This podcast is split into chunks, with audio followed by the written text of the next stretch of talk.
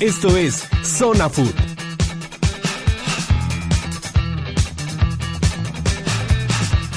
Hola, ¿qué tal? Nos encontramos en la decimoquinta emisión de su programa Zona Food Radio. Tengo el placer de compartir la mesa con mi amigo Roberto Suárez. Hola Roberto, ¿cómo estás?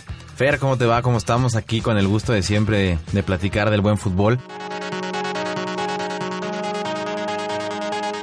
Los equipos ya están en la cancha, los locutores en cabina y arrancamos la transmisión. Esto es Zona Food.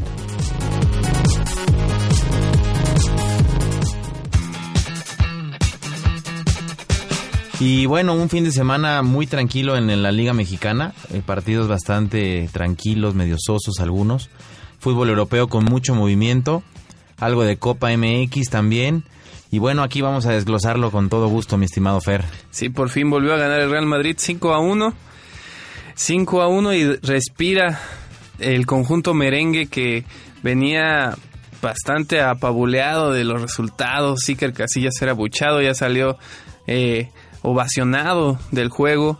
Ya parece que cambiará un poquito la cara para el Real Madrid. Mínimo se tranquilizarán las aguas un, Pues un tu- poco. Tuvo muy buen partido Iker Casillas, tuvo ahí dos, tres atajadas de muy buenos reflejos, de, importantes como tú dices.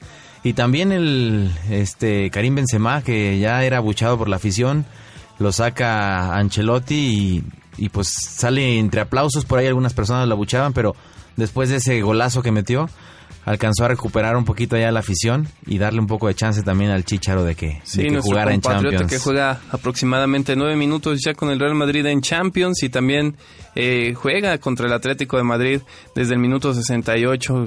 Tiene importante participación, igual que Jiménez. Pero ¿qué te parece si nos vamos rápidamente mejor con el fútbol nacional? La contratación bomba, Ronaldinho, que se especulaba que podía jugar ahí contra Cuauhtémoc Blanco, eh, ahí contra el Puebla. Partido ríspido, donde no juega Ronaldinho. Sí, la verdad, ahí se esperaba que jugara, pero a media semana se platicaba que no tenía todavía su visa de trabajo. Por ahí un día antes del partido, Ronaldinho sube a las redes sociales su, su foto de la visa que ya le habían dado aquí en México. Y bueno, eh, apenas llega a, a- a la Ciudad de México el viernes en la mañana, lo presentan al mediodía ante los medios ahí en, en Querétaro. Y bueno, una, una gran presentación en el Estadio Corregidora. Al medio tiempo, el público se qué buena recepción, eh, la verdad. No fue, por ahí decían algunos que, que muy similares a las que sean en el Bernabéu o en el Nou Camp. Pero pues los mexicanos somos un poco más apapachones, un poco más, este, ¿cómo decirlo? Folclóricos, ¿no? El- la recepción que le dan es con un estadio lleno, que en ninguna parte del mundo no, lo suelen hacer eso. Siempre llegan, pues a lo mejor 20, 30 mil Sí, espectadores. como máximo. Pero acá es una recepción majestuosa. Ronaldinho por ahí se le veía conmovido de y, y con una gran sonrisa que, que no es fácil que la que no es difícil, perdón, que la que la muestre, pero pero yo lo vi contento. Por ahí de repente un poco molesto con los periodistas que no lo dejaban caminar Sí, lo- ni nada. Le hicieron ahí bolita y no lo dejaban salir, ni siquiera le dejaban repartir los balones que traía para el público. Exactamente. Y bueno, un, un partido, como tú dices, trabado. Eh, Cuauhtémoc Blanco por ahí jugando los 90 minutos y rescatándole el empate al Puebla en el último minuto con el penal. Pero a mi manera de ver, el Querétaro jugó mejor. Fue el que propuso. Eh, muy buen gol de Zambeso a, a una jugada des- descolgada que hizo con, con este exjugador del Morelia. Ay, Sepúlveda. Sepúlveda, Cierto, que, Sepúlveda. que- que le truena la cintura ahí a, a Mauricio Romero, ex compañeros, y le deja el balón a, a modo ahí a Zambeso para que Culmine. culmine esa jugada. Ronaldinho se le veía contento en la tribuna ahí tomándose fotos y todo, viendo a sus compañeros que, que creo que les va a aportar mucho. Ya por ahí decían que en el primer entrenamiento les comentaba que él dijo, yo llego aquí a aportar, a poner mi granito de arena para, para hacer un gran equipo. De hecho, un dato curioso de Ronaldinho es que juega con puros equipos de uniforme de franjas. Barcelona, Milán, Mineiro, ahora Querétaro, que también Querétaro. es franja. Entonces parece que es como algo que tiene para jugar con este clase de equipos. Y bueno, en el minuto 97, eh, a- en penal, anota Cuauhtémoc Blanco, otra vez en primera división, cobra bastante bien el penal, eh, imposible para el portero, y se pone ahí presente y, y y hace presente también la oportunidad que le da el Chelis y la aprovecha bastante bien. Sí, después de cinco años Cuauhtémoc vuelve a meter un gol. Eh, en primera división. En primera división, exactamente. Y, y, bueno, creo que ahí va a lo mejor levantando poco a poco, se le vio un poco mejor. Aguantó los 90 minutos, ya al final se, se le veía un poco lento, pero pero no es fácil aguantar 90 minutos a esa edad con el físico que maneja y, bueno, bastante destacable lo que lo que está haciendo Cuauhtémoc Blanco. ¿Y cómo viste el Veracruz contra Atlas? Veracruz que empieza ganando y el Atlas que lo empareja. Yo vi veo a un Atlas que está bajando, como que su gasolina no le está alcanzando para para rendir y sacar estos tres puntos en cada partido. Lo veo bastante también como trabado, como duro el equipo. Sí, mira, el, Atlas, no sé si se creyeron ya que, que, la salvación la tenían por el simple hecho de plantarse en la cancha, después de los primeros tres partidos que tuvieron muy buenos, cuatro partidos por ahí. Porque, como tú dices, se les ve, no sé si confiados, pero los ve un poco apáticos. Sí, exactamente. Como que creen que las jugadas les van a salir por sí solas. No corren a todos los balones. Se ve displicencia por parte de los jugadores rojinegros. Y no sé si el Atlas es de repente así como el México, la selección mexicana, ¿no? Depende del equipo que tenga enfrente, juega así. El partido contra Veracruz, Veracruz estaba jugando bastante mal, muy lento, sin acompañamiento y siento que el Atlas se contagia de eso. Claro. Entonces. Veracruz también es un equipo totalmente desangelado que va a estar en problemas toda la campaña. Sí, no, no, no se le ve que dominara. Ochoa vuelve a meter gol. Ochoa mete gol con todos los equipos con los que juega. Creo que tiene el promedio más alto de, de, goles en, en, México. Es como el chicharito de recambio, ¿no? Tiene muy buen porcentaje. Pero bueno, sí, el Atlas ahí, caballero, después de una triangulación en el área por el lado derecho, mete un, disparo cruzado y por ahí mete un buen gol. Pero sí, yo, Aldo Leao no está ni cercano a hacer lo que hace, lo que fue en Morelia. No, está bastante lejos de su nivel. Entonces, yo no sé, la verdad, el Atlas sí sigue por ahí sufriendo todavía. Está cerca del descenso. Está fácil todavía que sufra si no acumula puntos. Ahí veremos qué pasa con, con el Atlas. Y Veracruz, bueno, en picada y caída libre, pegadito ahí en los últimos lugares del descenso también.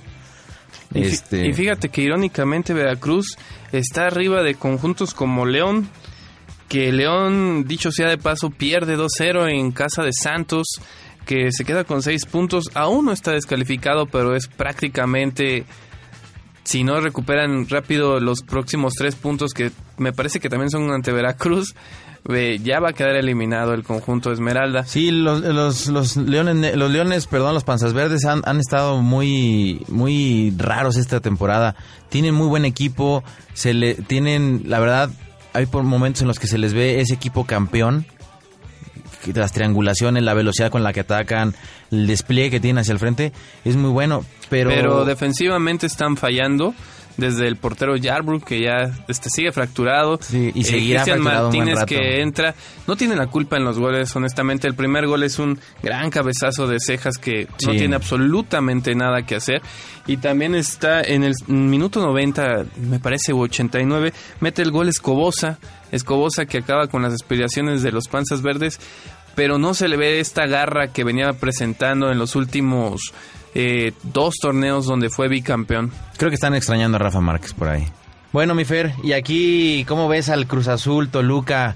Que ese Cruz Azul de plano no levanta, eh, después de una temporada pasada muy buena y con un buen equipo todavía esta temporada, no, yo no vi que lo desarmaran, al contrario, se, creo que se armó mejor. Y no se le ve por ningún lado, por donde pueda levantar, en casa sigue perdiendo puntos, sigue dejando ir esas oportunidades para estar en los primeros lugares y lo vemos a media tabla. Yo creo que Cruz Azul es víctima de la apatía de sus individualidades. No se le ve un juego en conjunto. Mm, no me acabo de convencer con la posición que le dan a Chaco. Creo que ya cada partido le dan en una posición diferente. Chaco se ve desubicado. Ah, hay un gran gol de barrera, pero Toluca le dan la oportunidad y los, los va eliminando poco a poco. Cabezazo de Da Silva, eh, un errorzazo ahí de, de, Corona, la cierto, verdad. también en gol de Ponce. Exacto. No, y mira, si te fijas bien, el Cruz Azul no empezó con un 9, claro, no empezó con un delantero, con una punta. El Chaco Jiménez estaba por ahí alrededor, Pablo Barrera, pero no tenían un delantero nato, o sea, alguien que esté... Clavado. Exactamente, entonces si llegan a generar algunas jugadas de gol, pues no hay quien las clave. Yo sigo viendo a Marco Fabián que no se encuentra, Joao Rojas lejísimos del nivel que mostró en Morelia, la verdad, lejísimos. Yo no lo veo cercano al, nivel, ni siquiera que mostró en la, en, la, Copa Mundial, que yo lo veía más desequilibrante. Es, es de verdad triste lo que le está pasando al Cruz Azul. A Torrado lo vi como el líder del equipo, ya a sus bastantes años encima. Este, yo la verdad ahí sí no, no, no sé qué pasa. Creo que es un problema más allá de la cancha. Yo creo que es de vestidor o de directivos, porque no puede ser que un equipo con esa formación que tiene, con ese plantel, esté sufriendo como lo está haciendo. Pues yo creo que es una tristeza porque el Flaco es un gran estratega dentro y fuera de la cancha. Eh, mm, creo que sí es parte de que se parte el vestidor, se, ven se ve partido, se ve que pues no te mando el pase. Mira, yo creo que... no se ve una actitud positiva dentro de la cancha de juego por parte del conjunto eh, de Cruz Azul. Yo creo que viene también un poco todo desde el Mundial. Por ahí hay varios ex seleccionados en, el Cruz Azul. Está Marco Fabián, que cuando estuvo el Chepo pues, tuvo problemas. Está el Chaco, que lo mandó llamar el, el Chepo con, con Tena está el Maza también que tuvo, o sea, yo creo que por ahí sí viene algún problema más allá de la cancha y a pesar de como dices tú que es un muy buen entrenador, pues cuando hay problemas de vestidor es, es casi imposible que se transmita algo bueno en la cancha, ¿no? Y como tú dices, el Toluca viniendo jugando un torneo inestable, muy irregular como dices, eh, le das la oportunidad y las meten. ahora estuvo raro que Velázquez no metiera gol Así es. Y el error también se conjuga ahí de, de, corona, que es extrañísimo que, que, que, haga eso. También ahí se me faltó ese seleccionado que estuvo con el Chepo también. No sé, no sé la verdad si tengan algún problema, pero no es normal ver a Corona haciendo esas cosas, ¿no? Entonces, el Toluca, si le dan la oportunidad, ellos la aprovechan. No, no provocó mucho el Toluca tampoco, no fue avasallador sobre el Cruz Azul. Pero Toluca hizo lo que tenía que hacer. Exactamente. Entonces, pues bueno. Y bueno, cabe destacar el gol de Barrera de Cruz Azul, gran gol. Sí, la verdad, muy, muy Ojalá tuviera siempre ese nivel y tirara siempre así, daría muchas alegrías a los aficionados del Cruz Azul. Que a lo mejor que están de ávidos de victoria y, y de estar arriba en la tabla porque este torneo sí ha sido muy irregular para el conjunto azul. Pero mira, Pablo Barrera siempre ha sido un jugador demasiado intermitente, ya lo mostró, lo mostró en Europa, lo mostró en, los, en el mismo Cruz Azul antes de lesionarse. En Pumas. En Pumas fue donde tuvo un nivel que fue levantando, que fue cuando se lo llevaron a Europa. Pero yo creo que es un jugador que no tiene la mentalidad para, para mantener el equilibrio y ser constante en el fútbol mexicano. Así es, Cruz Azul se encuentra en la posición 11 de la tabla con 9 puntos y con 9 puntos también se encuentra el Guadalajara. Guadalajara que visita a Monterrey y se suspende el partido por lluvia y bueno, porque aparte se lesiona Mier gravemente. Este, es, es una pena que suceda esto en el fútbol mexicano. Es lo que te iba a decir. De, hecho, ni siquiera se tendría que haber iniciado el, partido, ¿no? Yo lo escuchaba por ahí en algunas televisoras, el análisis de eso también. Y decían que era inexplicable que los jugadores tuvieran que acercarse al árbitro y decirle, oye, por favor, para esto. Y el árbitro no lo para por eso, no lo para porque los jugadores eh, le pidan o porque se lesiona Mier lo paró hasta que el comisionado que estaba en la cancha recibió la llamada. No, el comisionado fue el que le dijo que se tenía que jugar. Lo que por ahí platicaban, y, se me hace inexplicable también, ¿cómo es posible que en la cancha el comisionado tenga mayor autoridad que el árbitro? Claro. El, árbitro es el que sabe de fútbol, el que sabe de las circunstancias de los jugadores, el que debe de proteger la integridad del jugador. Y, resulta que el comisionado que está vestidito de traje afuera de la cancha, que muy probablemente no sabe de fútbol o sabe poco, sea el que diga se juega. Cuando el balón no rodaba, se, era clarísimo que iba a haber una persona lesionada. Antes, gracias a Dios, fue uno y no varios. Claro, de hecho es sentido común. Si tú estás viendo que la cancha está encharcada, que parece una alberca, o sea, no parece ni cancha. Sí, no, eh, era imposible el balón rodar. No rodaba En, muchas partes de la cancha, ninguna, ¿eh? ¿eh? pudo haber muchos lesionados, como bien dices. Mier es el que lamentablemente paga la factura de esta mala decisión. Y bueno, que queda empate a 0-0, 10 minutos, eh, quedará pendiente. Mm, creo que es una pena que suceda esto nuevamente y los jugadores deberían de ponerse de acuerdo y ¿sabes qué? No salgo a jugar. Sí, exigir, Está la integridad personal. Exactamente. Porque realmente no. Están jugándose ahí su sueldo de, de meses, o sea, Claro. también, o sea, o sus contratos. Por ahí algunos jugadores, si se llegan a lesionar fuertemente, pueden quedarse sin contrato o, sin renovarles. Entonces, realmente sí les puede afectar muchísimo. Pero bueno, es una tristeza ahí que, que el árbitro no haya tenido, o el comisionado no haya tenido la visión necesaria, bueno, o mínima, para evitar que se jugara ese partido, ¿no? Sí, es una pena totalmente. Y bueno, cambiando de tema, vámonos al Pachuca contra Tijuana. Este Pachuca que tuvo la oportunidad de llevarse los tres puntos, tuvo sobre la lona a los cholos de Tijuana y no pudo aprovechar. Sí, mira, ahí yo creo que sigue pagando factura la novatez de la mayoría de los jugadores, ¿no? Claro. Tienen un muy buen cuadro. Muy joven. Dominan los partidos, tienen demasiadas llegadas. En verdad es un equipo que en el momento que se logre conjuntar y tener la experiencia, yo creo que lo vamos a ver campeonando igual que León nomás, ¿no? Dos, tres veces seguidas por ahí. Porque son jóvenes con muchísimo talento. Y con hambre de triunfo. Exactamente, mucha calidad individual. Y, y bueno, un gol ahí un poco chistoso que le pega- remata con la cabeza y al mismo tiempo le pega con el pie, que le que deja parado Sí. a- al portero de, de los Cholos. Y, y bueno, como tú dices, tuvieron muchas oportunidades de gol. Eh, por ahí el gol de, de Tijuana a mí me parecía fuera de lugar. Sí, Este, también. que ahí apegándose a la regla mucho decían que no, porque el jugador que venía regresando del campo, al que le habían cometido un foul en, la primera jugada que no era, no era gol, pues dicen que, que rompe el fuera de lugar. Pero bueno, a mí me parece que no era, no era ahí el gol claro. Se le van los puntos a, a los solos, a, a lo- a lo- a los Pachuca. dos se les van los puntos, pero sobre todo al Pachuca, ¿no? Que estaba en su casa y que había dominado el partido. Y vámonos rápidamente con los demás partidos del fútbol mexicano. Chiapas recibe a Monarcas Morelia, un empate a uno. Creo que sí se ve un poco ya la mano de, del profe Cruz. No mucho, claro está. No se puede hacer grandes cosas con lo que se tiene, pero sí se nota un orden mayor dentro del terreno de juego por el conjunto monarca. Pues mira, ahí lo que yo te comentaba y les comentaba durante muchos programas anteriores, yo creo que Iber Ruiz tenía que estar en el campo y el profe Cruz llega y lo mete a- a- a- ahí al, al Al campo, campo. ¿no? En el centro del campo. Se le ve al, al- al Morelia una mayor contención, un mayor toque de balón en el medio campo.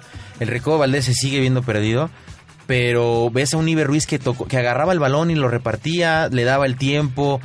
No anda en- totalmente en su tiempo, en su mejor juego Iber Ruiz. Tiene casi dos temporadas que no jugaba y ni a veces jugaba un poco en la Copa, pero yo sí le vi una cara muy diferente al Morelia.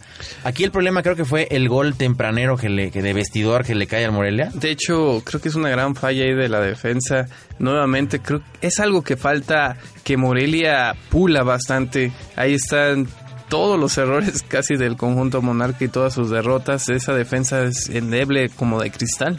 Sí, mira, ahí fue un error en los primeros minutos, un error doble, ¿no? La primera jugada que, que Felipe alcanza a sacar, de un mano a mano con el delantero de, Chiapas, y luego viene pues el gol, ¿no? Eh, otro remate que no hay quien lo cubra bien, el portero le remata muy cerca, y hay dos jugadores de Chiapas pegados en la raya de, de- de gol, en lugar de que hubiera dos jugadores del Morelia, dos de la defensa ahí para cubrirlo.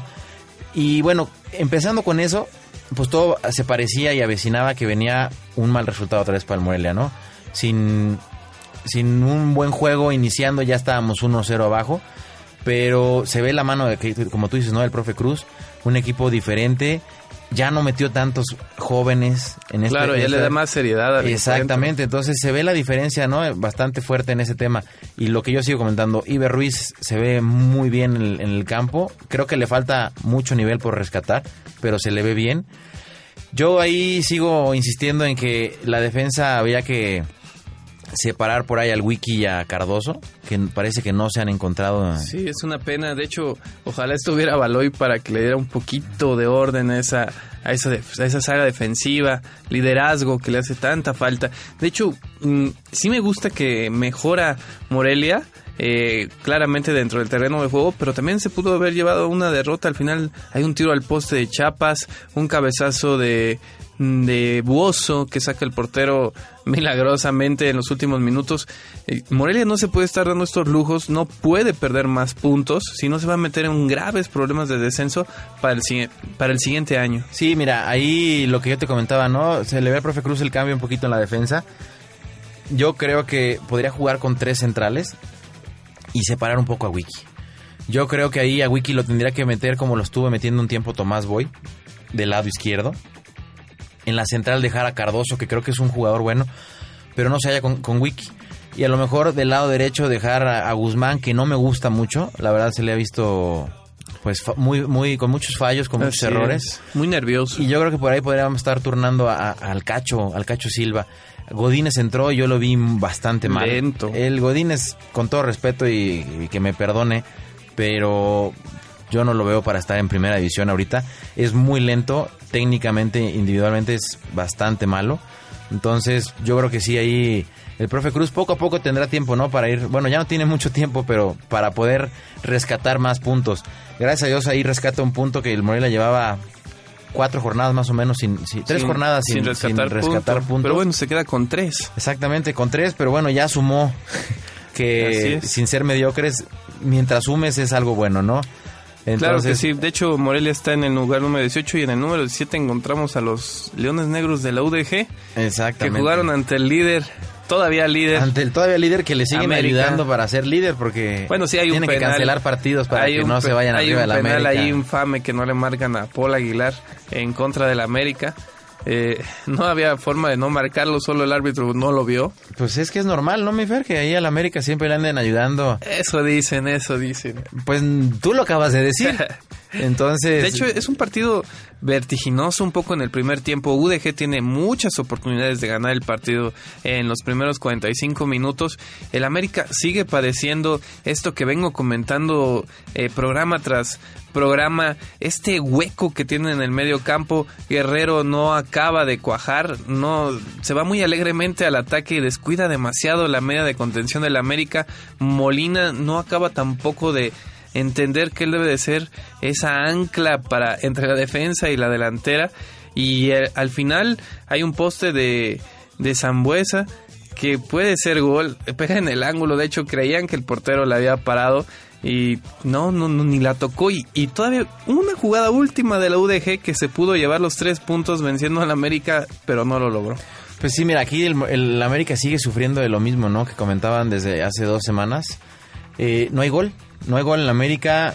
Parece que por ahí dicen que se sigue extrañando a Jiménez, que Jiménez no mete gol en Europa y el América no mete gol Sí, es en irónico. México. El América está buscando de todas maneras que Rey meta gol, pero Rey no se acaba de, de cuajar ahí, de, de hacer esta amalgama con Oribe Peralta.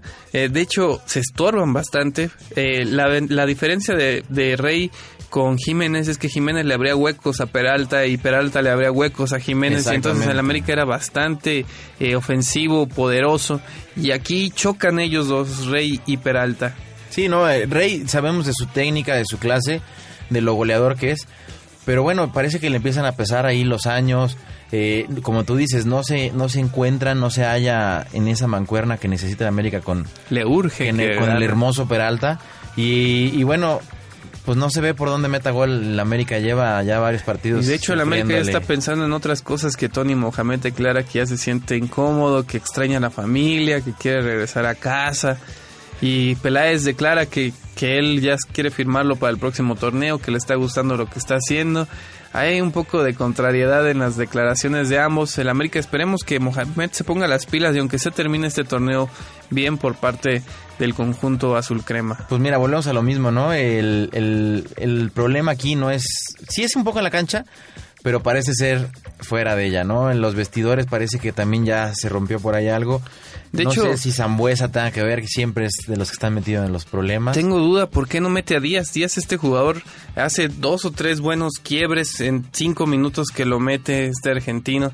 Eh, juega bastante bien, manda un pase, hay un cabezazo que no se logra culminar. Mm, desconozco el por qué no lo meten, es una buena opción, ya que Michael Arroyo estaba bastante eh, fallo, estaba cansado, pudo haber entrado mucho antes. Mm, no sé por qué no lo metan. Sí, mira, yo no, la verdad ahí al América no le veo otra vez mucho de lo que decían, de lo que muchos americanistas conocidos, familiares, se emocionaban, se subían, les decía que se subían un tabique y se mareaban. Y, bueno, ahí está la, muestra clara, ¿no? El América lleva tres partidos ya sin, sin generar mucho y sufriéndole realmente. Vamos con este último partido de esta jornada. Pumas que recibió a los Tigres. Pumas que empieza ganando 2-0 y le terminan empatando 2-2 en, el en los últimos minutos. Creo que el conjunto Puma está sufriendo esta eh, situación defensiva igual que el Morelia. Su defensa es también de papel. Eh, los picolines, fallos. Sí, la verdad es una pena por parte del conjunto se empieza a ver la mano ya de, Memo Vázquez, ¿no? El, el, Pumas por fin se le empieza a ver un poco de cara hacia el ataque. La Chita Ludueña está regresando a ser el jugador que conocimos varias veces en otros equipos. Pero como tú dices, el Pumas ya se acostumbró a perder y al verse ganando, pues dice, ¿qué está pasando? Entonces como que se descontrolan de estar eh, arriba, de estar ganando y pues afloja, ¿no? En la defensa por ahí los picolines, como tú dices, este realmente fallan muy muy feo. Yo no veo quién pueda salvar ahí a la defensa de, Pumas. Ahí este torneo está haciendo muy marcado por varios equipos que tienen ese problema, ¿no? En la, en la defensa, que no sé si por querer imitar algunas cosas de los entrenadores del Mundial o no, no sé realmente qué pasa, porque son jugadores de experiencia, son jugadores que ya tienen tiempo en el fútbol mexicano y que parece que son novatos. De hecho, hay fallas garrafales dentro del terreno de juego, como bien comentas en esta temporada, defensivas. Pumas es uno de estos equipos que no presenta eh, tácticas defensivas, se lo comen fácilmente de muchas maneras, desbordándolo, táctica fija, balón parado. Eh, eh, hay muchas formas de vulnerabilizar al conjunto universitario y por su parte Tigres pues rescata eh, un punto que parecía que ya lo tenía perdido. Realmente Pumas le abre la puerta a los Tigres a que pase y le meta los goles porque no se veía por dónde Tigres pudiera hacerle daño a los Pumas en el primer tiempo. Hasta el minuto 60 del segundo tiempo Pumas empieza a bajar. Creo que esto de jugar a las 12 del día no se les da. Deben de saber cuál es la edad de su plantel. Cuando jugaron contra el América, por citar un ejemplo, a 5 de la tarde, se veía totalmente otro nivel eh, de velocidad por parte de sus jugadores. Creo que las 12 del día termina siendo contraproducente para ellos mismos. Sí, como bien dices, ¿no? El, el equipo empieza, en el segundo tiempo es cuando empieza a tener más problemas. Los últimos 30 minutos también aquí se ve muy claro que Pumas ya no tiene la fuerza, ya no tiene esa capacidad física o mental para, para seguir peleando. Y es donde el Tigres, que también, como hemos comentado, es un equipo demasiado intermitente en este torneo, más bien tirándole a, más de nivel bajo que alto. Ahí se mantiene en una media tabla con resultados fortuitos como este que tuvo. Pero si sigues viendo, los, sus delanteros siguen sin meter gol. El, por ahí el, Villa tiene dos, tres remates a, puerta buenos, pero, pero si, sigue sin marcar goles como estábamos acostumbrados. Entonces, pues fue un, partido de dos caras, ¿no? Eh, eh, por ahí Pumas parecía que, que, ya despertaba definitivamente y mantenía lo que habíamos visto contra el América, pero no, lo que decimos del, del, horario del partido por ahí, sería bueno que cambiaran, no es fácil cambiar los horarios por, los, por las televisoras. exactamente, pero sí definitivamente tienen que arreglar eso para el próximo torneo cambiar ese horario porque les está pegando muchísimo. Pues mira, Pumas ya se encuentra en el lugar número 11 de la tabla del descenso y no están muy lejos equipos como Pachuca, Atlas, bueno, ya más alejado Chiapas, Guadalajara, Veracruz, Puebla y UDG, pero se puede meter también en problemas serios de descenso si sigue jugando de esta manera el conjunto universitario que suma muy pocos puntos. Eh, cada semana. Sí, no, y, y, bueno, el problema de Pumas viene de las temporadas pasadas, que tuvo temporadas muy malas y, por eso es que está ahí. Pachuca también ya tiene que empezar a poner ahí atención. Eh, han estado jugando mejor, la temporada pasada llegaron hasta la final, entraron ahí de suerte al, a la liguilla. Claro, y esta temporada, pues por ahí también no, no lo veo muy claro, van en un sexto lugar con 13 puntos, digamos que de medio para arriba, ¿no? Pero haciendo una buena temporada este, este torneo, yo creo que por ahí ya se empiezan a, olvidar del descenso en el lugar 12, como tú dices. Y, bueno, vemos ahí al Atlas que no, no puede salir del, problema del descenso en el lugar 13. Claro. Ya, ya está más lejos, pero si la UDG y el Veracruz este, suman puntos, que ahorita su porcentaje es más volátil, el, el- el Atlas se verá otra vez metido ahí en problemas de, de- De descenso. descenso. Chiapas yo lo veo mucho más fuerte que el, que el Atlas. Chiapas está teniendo una propuesta bastante eh, agradable dentro del terreno de juego. No es totalmente defensivo, le gusta el fútbol eh, alegre, of- ofende. Ha revivido a dos que tres jugadores que parecían ya muertos, como Bozo, el Chícharo eh, Lozano, portero. Eh, hay varias eh, buenas incorporaciones. Mustafa, Muñoz Mustafa, de hecho, torneos. también saluda ahí a varios morelianos en el partido. Están reviviendo y eso es bueno para el fútbol mexicano y también para el conjunto de Chiapas que, que empieza a tomar color para la liguilla. Así es. Y bueno, ahí vemos, como tú dices, en la tabla general también al América en un primer lugar ahí medio... Bueno, falta todavía el Mentiroso. partido con Monterrey Exactamente, un primer lugar medio mentiroso que ya el América no ha, no ha sumado mucho. y era un partido Este- difícil para el América. Jugará contra el Pachuca, que de hecho lleva su eh, plantel de reserva allá a Puerto Rico para que todos se queden aquí eh, preparándose para el Pachuca. Lo van a tomar bastante en serio. El América ya le hace falta meter gol y sacarse esta racha de, de no poder marcar. Sí, esa racha negativa que traen acumulada de 3-4 partidos. El que me sorprende ya es Santos, que ya se coloca en la tercera posición con 15 puntos, ya dejando atrás al Atlas, que pues Atlas nada más empata, ya no está obteniendo victorias.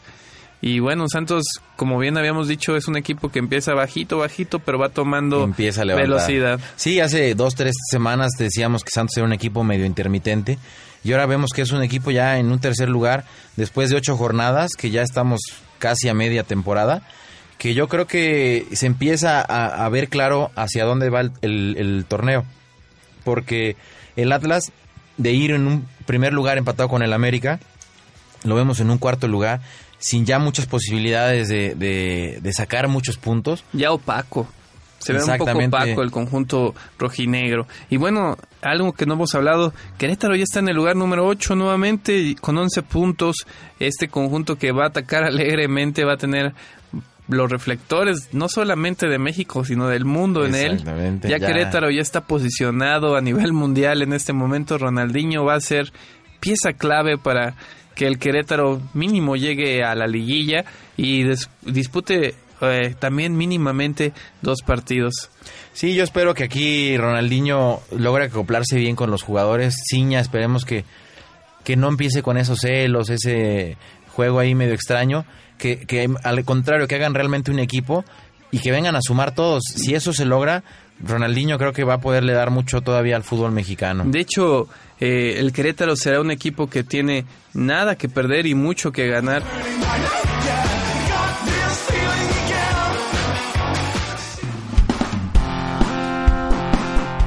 En el derby madrileño, Raúl Jiménez jugó 63 minutos y Javier Hernández entró desde el banquillo en ese mismo minuto. El partido lo ganó el Atleti 2-1 de visita. Memo Ochoa volvió a ver el partido desde la suplencia en el empate sin goles del Málaga. Carlos Vela salió de cambio al 59 en el empate de la Real Sociedad frente al Celta de Vigo. Andrés Guardado no jugó en el empate a tres goles entre Leverkusen y Werder Bremen. Héctor Moreno continúa su rehabilitación en Barcelona para regresar a las canchas. Rafa Márquez jugó los 90 minutos en la victoria del Verona sobre el Palermo. Héctor Herrera salió de cambio al 90 y Diego Reyes no fue convocado en el empate entre Porto y Guimaraes. Javier Aquino participó 72 minutos en la derrota del Rayo Vallecano ante el Elche por 3 a 2. Jonathan Dos Santos se quedó en la banca del Villarreal en su empate sin goles ante el Granada. Giovanni sigue recuperándose de su lesión.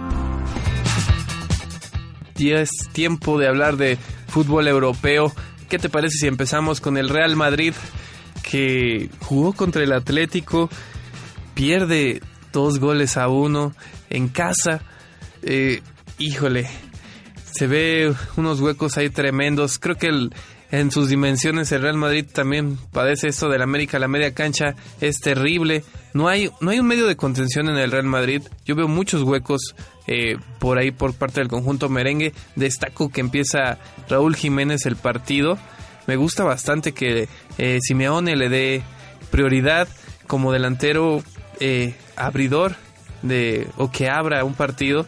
Eh, tendrá oportunidades, me queda claro. No lo llevarán a la Champions al parecer. Lo llevan nada más este para que esté en la tribuna.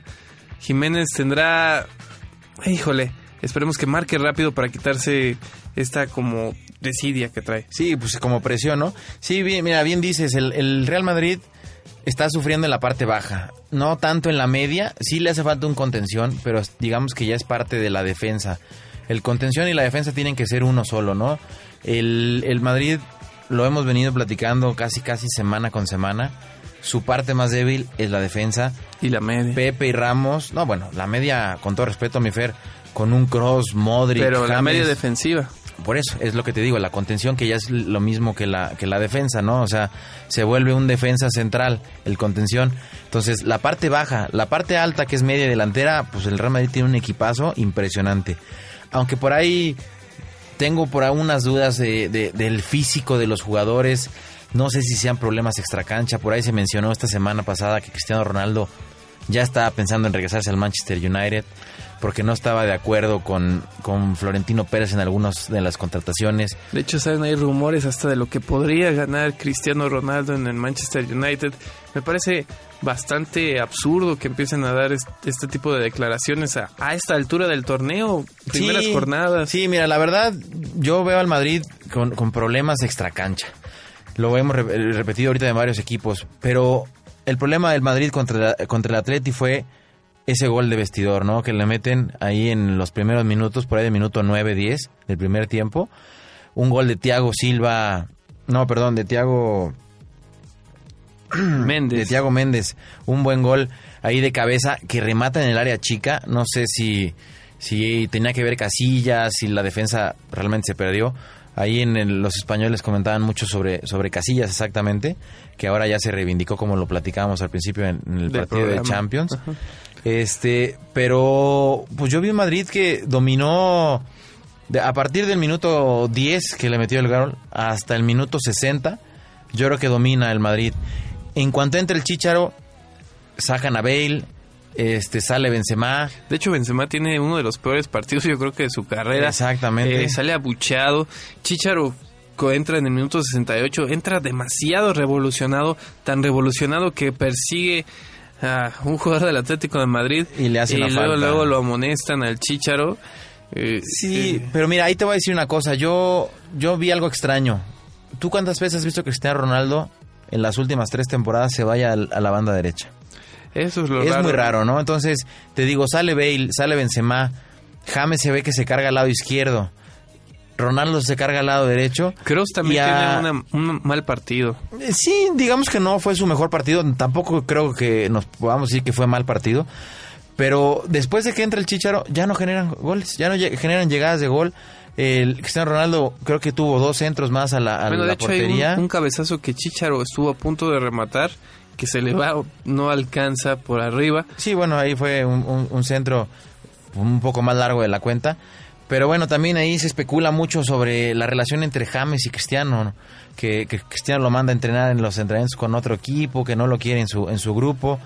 Entonces, ahí no sé si en lugar está siendo el, el- el jugador que se carga el equipo al hombro, está siendo el que lo está dividiendo.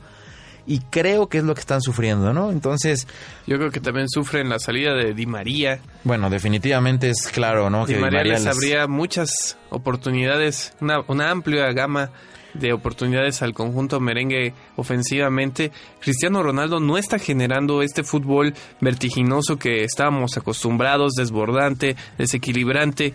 Es que Eh, esa es la diferencia. Di María le acarreaba el balón, Di, Di María le generaba las jugadas y Cristiano ya las concretaba eh, o, o jalaba el balón los últimos metros.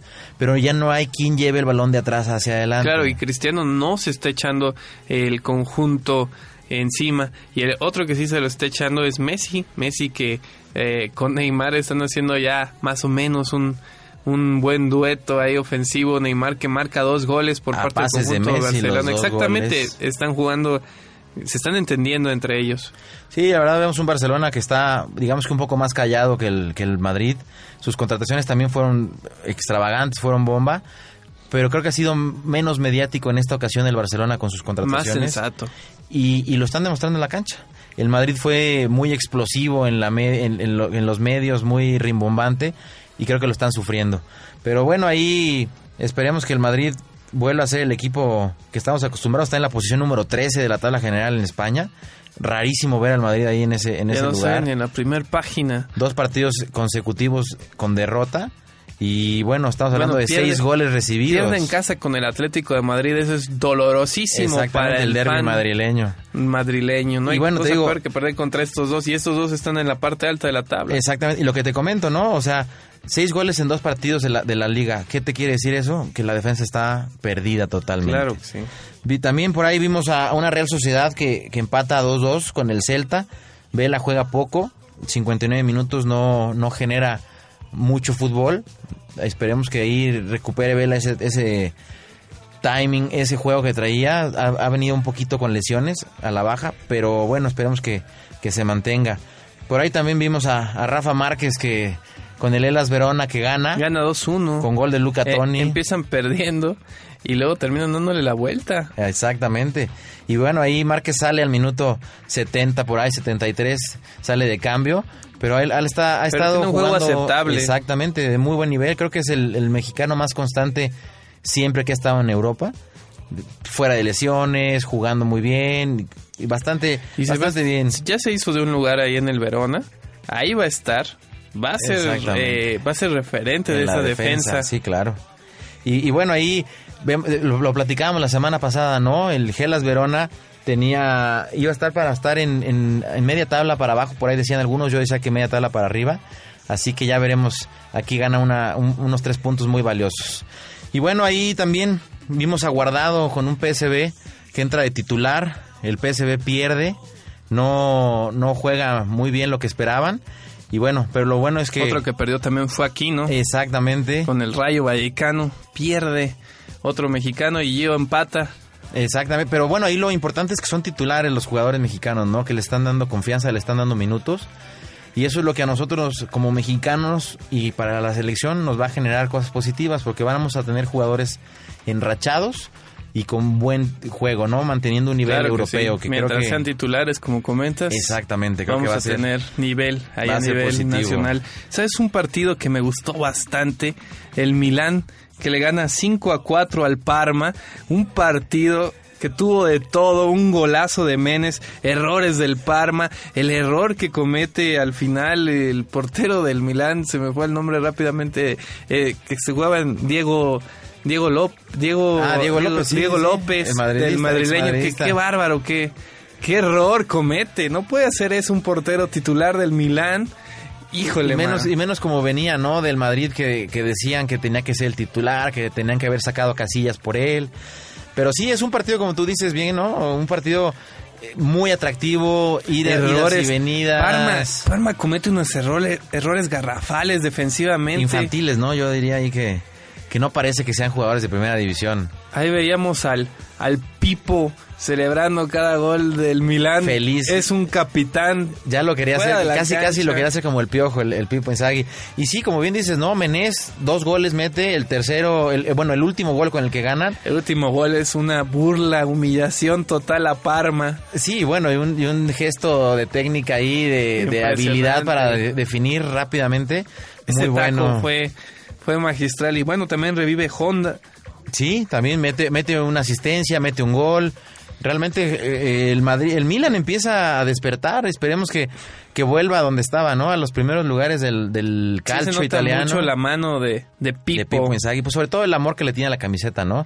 Y otro que también se le nota la mano de su entrenador de Chelsea, aunque vayamos de Inglaterra a, a Italia, eh, estos dos equipos han destacado en estas primeras jornadas dentro de sus ligas respectivamente. Eh, Costa, que sí le está funcionando a, a Mourinho. Definitivamente, un hat-trick que se avienta ahí muy bueno. Y, como bien dices, ¿no? Yo no. Definitivamente, Mourinho es buen entrenador. Aunque a mí me caiga muy mal, la verdad, por lo pedante, por lo especial que es. Sí es un buen entrenador.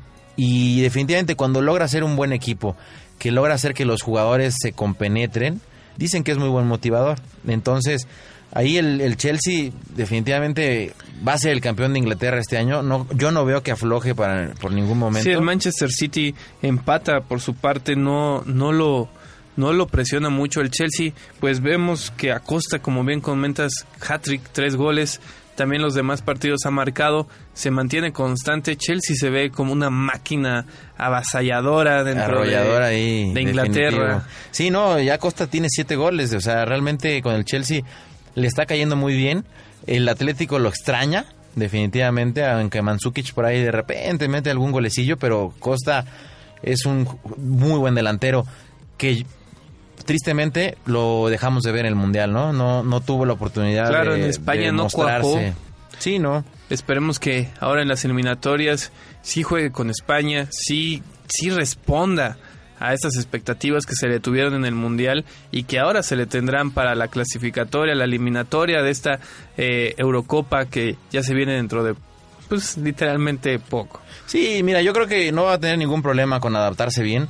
Ahí, o sea, el gol lo trae. Entonces, si estuviera como el niño Torres, que traía problemas en su club de goles, que no metía goles, y en la selección que tampoco mete goles, a lo mejor te podríamos hablar de un Costa que sufriría. Pero si estamos viendo que Costa está, le cae un balón y lo mete, pues en la selección española creo que sin ningún problema va a ser lo mismo. y más teniendo esos eh, balones que le dará Iniesta. Pues sí, la, la nueva selección española Bueno, sí que está rejuveneciendo, pero todavía tendrá jugadores importantes base. Y otro equipo que también me ha gustado que arrasa es el Inter de Milán, regresando Oh, otra vez a Italia. Arrasa a Sassuolo, eh, lo 7-0 pulveriza ahí. 7-0. Bueno, ahí pagó la novatez el equipo italiano, ¿no? El que recién acaba de ascender, el Sa- Sassuolo. Pues es un equipo realmente con una plantilla muy escasa, sin, sin, sin estrellas, sin jugadores Que muy probablemente volverá a descender. A donde estaba, exactamente. Sí, ¿no? Sí, Milan también es otro equipo que se va reforzando. Ahí, ahí entra, eh, trae jugadores chilenos, se refuerza en la parte defensiva. Me está gustando el Inter. Todavía le falta saber cuál va a ser su verdadera eh, nivel. Dentro de Italia. Sí, porque este equipo no es un parámetro para saber si, si No, está bien. está ¿no? lejos de Por ser- ejemplo, el, el Milan, pues sí, el Parma es un equipo que ha mantenido nivel esta temporada y ahorita fue un buen parámetro para ellos. Otro que también está con paso firme es la Juve, que gana 2-0 al Udinese con goles de Tevez, Marquicio. Marquicio, ahí mostrando muy buen nivel. La Juve creo que será un equipo que peleará el Scudetto sin ningún problema. Con muy buenos jugadores, Nuevo- Vidal lo nuevo mantiene ahí, nuevo técnico exactamente. Sí, que bueno, que el, el técnico anterior se, se fue porque le quisieron selección. vender a los a los jugadores Sí. para empezar y no estuvo de acuerdo. Algo que tuvo que haber hecho Comiso en su momento, decir que si no le respetan a su Bueno. equipo que se fuera. Hay- es, es la verdad, digo, marcamos ¿eh? una diferencia, pero Juve es donde se muestra no, no, espérame, pero no estoy comparando los equipos, estoy comparando la personalidad del entrenador. Tú estás viendo Conte, Conte no, era un- no es un entrenador reconocido a nivel mundial. No es un No, Carlo Ancelotti, no es un Luis Van Gaal, no es un Vicente del Bosque. Espérame, no es equipo, no es equipo el que estamos comparando equipo con otro, es un entrenador con otro. Estamos hablando de Bullying, pantalones, bullying. estamos hablando de pantalones y de personalidad de un entrenador que Comiso no tuvo. ¿Y sabes Y quién que sí Conte tiene sí los tuvo. personalidad? ¿Quién? Guardiola. Ah, Con el bueno. Bayern Múnich sigue ganando. Y Gotze, que sigue metiendo goles después de ese gol que metió en el Mundial. Así es. Y Sí, Ribery. Entra de cambio en cada partido y mete gol. Riverí ya ves que, se- que renunció a la selección y que lo quiere multar ahí el, el este francés Francia. Platini, lo quiere multar por, por renunciar a su selección. Es un poco irónico. Platini siempre ha sido controvertido dentro del fútbol, no solo a nivel francés, mundial. Sí, definitivamente, a nivel Europa ha generado malas cosas. Vuelta a la hoja y seguir por su camino. Yo creo que ya varios franceses se van a retirar de esa selección. También Benzema se ve que está ya muy ensimismado ahí con Pues- este conjunto francés. Yo lo vi bien ahí a, al- al- a la selección francesa. Pero, pues bueno, y ya más para terminar también aquí, el Manchester United por fin gana. Di María se estrena con un gol ahí que deja pasar toda la defensa. Falcao entra al minuto 60, por ahí 61-62. Tiene una jugada solo mano a mano con el portero y la falla horrible. Realmente me, me decepcionó ese Falcao. Y bueno, Van Persie también por Está ahí un gol que tuvo iniciando. muy, muy, una oportunidad muy buena que tuvo a, a pase de Di María, genial. Pero bueno, ya por fin el Manchester empieza a levantar, esperemos que, que, que dé lo que tenga que dar ahí. Y bueno, para acabar, Madrid golea 5-1 al Basel. Y ya nos vamos, Roberto. Te agradecemos este, esta emisión. No, hombre, mi Fer, con todo gusto. Ya tendremos mucho más que hablar aquí de Champions que, que ya inició ayer.